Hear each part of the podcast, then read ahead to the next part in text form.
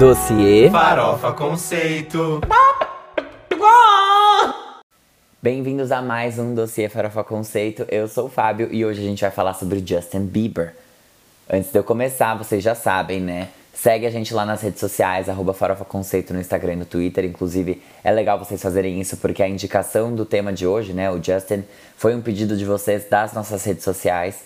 Então, vocês são ouvidos, tá bom? Então segue lá, arroba Farofa Conceito, podcast Farofa Conceito no Facebook youtube.com barra Farofa Conceito também, caso você queira ver os nossos vídeos. Ontem a gente estreou uma série nova, ela se chama Old Music Mondays. Toda segunda-feira, então, a gente vai ter um novo vídeo e, portanto, o dossiê agora é postado de terça-feira, tá bom? Então já segue aqui para você não esquecer e não perder nenhum episódio que sair. Bom, dados os recados, a gente já pode entrar no tema desse vídeo, né? Que é justamente o Justin Bieber. Esse dia chegou, ele está aqui e eu vou contar para vocês sobre a trajetória dele, porque, né? Eu sei que muita gente sabe quem é o Justin Bieber, ele é muito famoso. É, toda toda pessoa não, né? Mas assim, muito provavelmente as pessoas já sabem também como ele começou, postando vídeo no YouTube, foi descoberto pelo Scooter Braun, conheceu o Usher e aí aconteceu dele conseguir o contrato dele de gravação com a Island Records e lançar o primeiro EP dele lá em 2009, que se chama My World. Eu acho legal falar desse EP para vocês porque é um trabalho que, apesar de ser né, o primeiro do Justin, ser só o EP, não ser um álbum inteiro, ele já mostrava como ele gostava de se envolver com as músicas e com a criação e como a Ellen também, né, a gravadora dele, deu liberdade para ele fazer isso. O Usher estava ali supervisionando o projeto a todo momento, o que também foi bem legal, né? Porque você tinha já o direcionamento de alguém que estava muitos anos na indústria, que é super bem sucedido.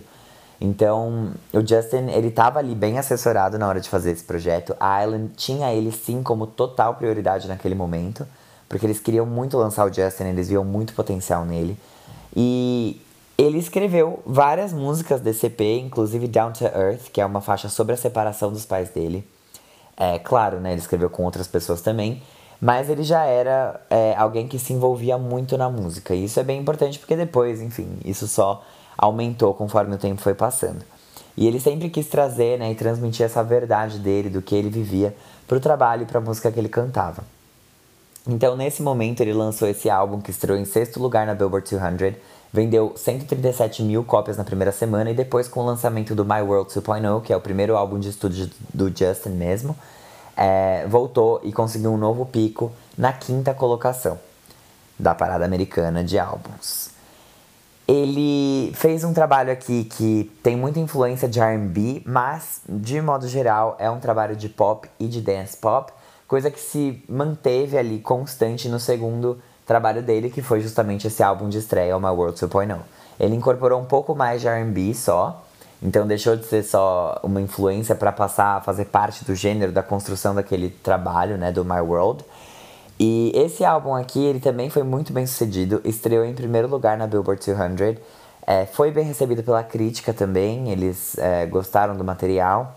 Teve o hit Baby nesse, nessa tracklist e teve outros singles que foram bem sucedidos, como por exemplo You Smile, como Ini Mini, e Somebody Love, que foi é, a música que ele fez um remix com o Usher para lançar como single.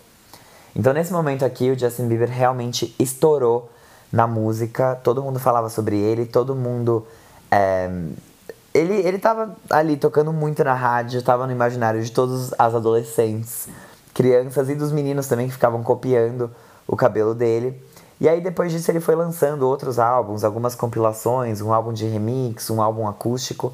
Até que um ano depois, quando ele já estava ali com seus 17 anos, ele lançou um álbum de Natal, que é o segundo álbum de estúdio dele, né? Se a gente parar pra pensar. E o gênero aqui é Natal mesmo, Christmas. Um, ele disse já que ele ia lançar lá em agosto de 2011, que ele estava trabalhando nesse álbum, que ele ia lançar, ele regravou All I Want For Christmas Is You com Mariah Carey. Então, assim, não tenho muito o que explorar aqui. É, são músicas festivas, músicas feitas para a família ouvir ali durante a época natalina. Só que aí o terceiro álbum de estúdio dele já trouxe mais é, músicas voltadas né, pro, pro mainstream mesmo, sem ser é, holiday songs, que é o que a gente chama lá, o gênero de, de festas, né, festividades. Agora ele veio com Believe, que saiu no dia 15 de junho de 2012 e trouxe aí um, um álbum que tinha mais de dance pop mesmo e de R&B contemporâneo. Ele quis mostrar o crescimento dele e, e a, o amadurecimento que ele estava tendo durante né, todos esses anos que passaram. Tudo bem, foram só dois anos, mas aqui ele já estava com 18 e a gente sabe o quanto que a gente muda dos 16 para os 18 anos. Os críticos aceitaram bem a mudança dele, foram bem favoráveis com relação ao, ao trabalho aqui. Eles é, gostaram da progressão que ele trouxe, né? Desde o My World, o EP, até o My World 2.0 e aí os outros projetos até chegar aqui. Então eles acharam que foi bem coerente. E o álbum foi um grande sucesso, estreou com vendas maiores até do que o álbum anterior, com mais de 374 mil cópias sendo vendidas na primeira semana. Sem contar os hits que ele teve, Boyfriend, que foi o lead single do álbum, estreando na segunda colocação da Billboard, to, da Billboard 100, que é a, a parada de singles dos Estados Unidos. Beauty and a Beat, que também ficou no top 10, As Long As You Love Me. Então aqui ele teve também muito sucesso comercial, além do sucesso com a crítica, enfim. O público aceitou bem esse trabalho, que trouxe também feat com a Nicki Minaj e com outros artistas, é, como por exemplo o Drake, então, foi um álbum que foi muito bem recebido, tanto pelo público quanto pela crítica.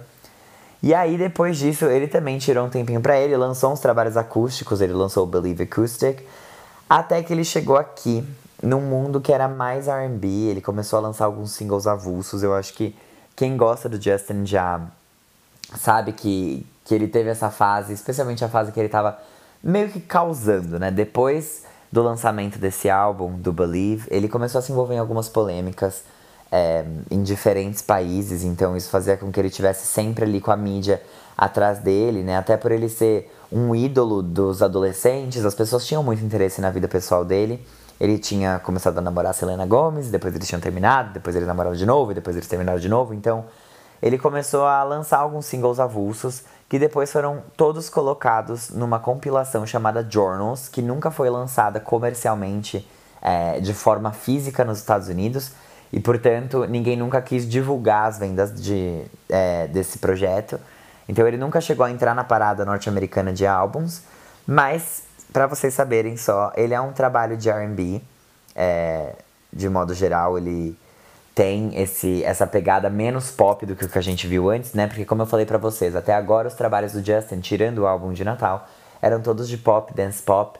O primeiro álbum incorporou mais R&B, o segundo também, só que ele entrou mais de cabeça no dance pop nesse último trabalho que ele tinha feito. E aqui ele deixou isso de lado, não trouxe mais as batidas super eletrônicas, né, de EDM, para fazer esse R&B que era mais R&B contemporâneo de forma geral, né? Então, os críticos não curtiram muito, eles acharam que não foi um trabalho que trouxe de fato é, a essência do Justin, eles acharam que ficou um pouco esquisito o ponto de vista que ele estava tentando trazer para as músicas, o som que ele estava fazendo.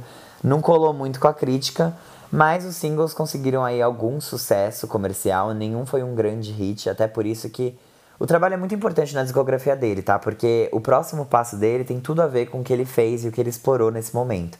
Aqui o Usher ainda estava com ele, ajudando a produzir né, as, as faixas. E aí ele voltou dois anos depois de ter lançado Journals, e aí três anos depois de ter lançado Believe, com um novo álbum de estúdio que foi o Purpose. Esse daqui é o quarto álbum dele e é provavelmente o maior. O, o ponto mais alto até agora que ele teve na carreira em termos de desenvolvimento artístico, em termos de sucesso comercial também. Porque aqui ele conseguiu muitos singles de sucesso. What Do You Mean, Sorry, Love Yourself, todos foram top 10 na Billboard, inclusive chegando ao primeiro lugar.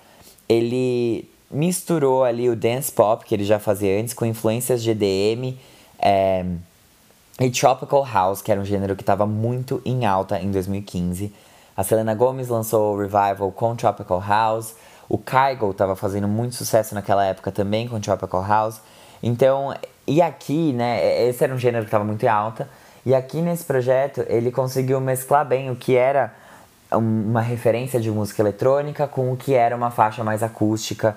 Ele conseguiu criar um trabalho mais coeso e bem mais maduro, que realmente transmitia ali quem era o Justin Bieber naquele momento, quem ele queria ser, aonde ele queria chegar. Então ficou tudo muito explicado pra gente. É, e fez muito sentido, né? Foi um álbum que a gente conseguiu de fato se relacionar com justamente por ele ter essa história por trás. Ele falava muito sobre né, a Selena Gomez, sobre ah, todas, todas as questões que ele viveu até aquele momento.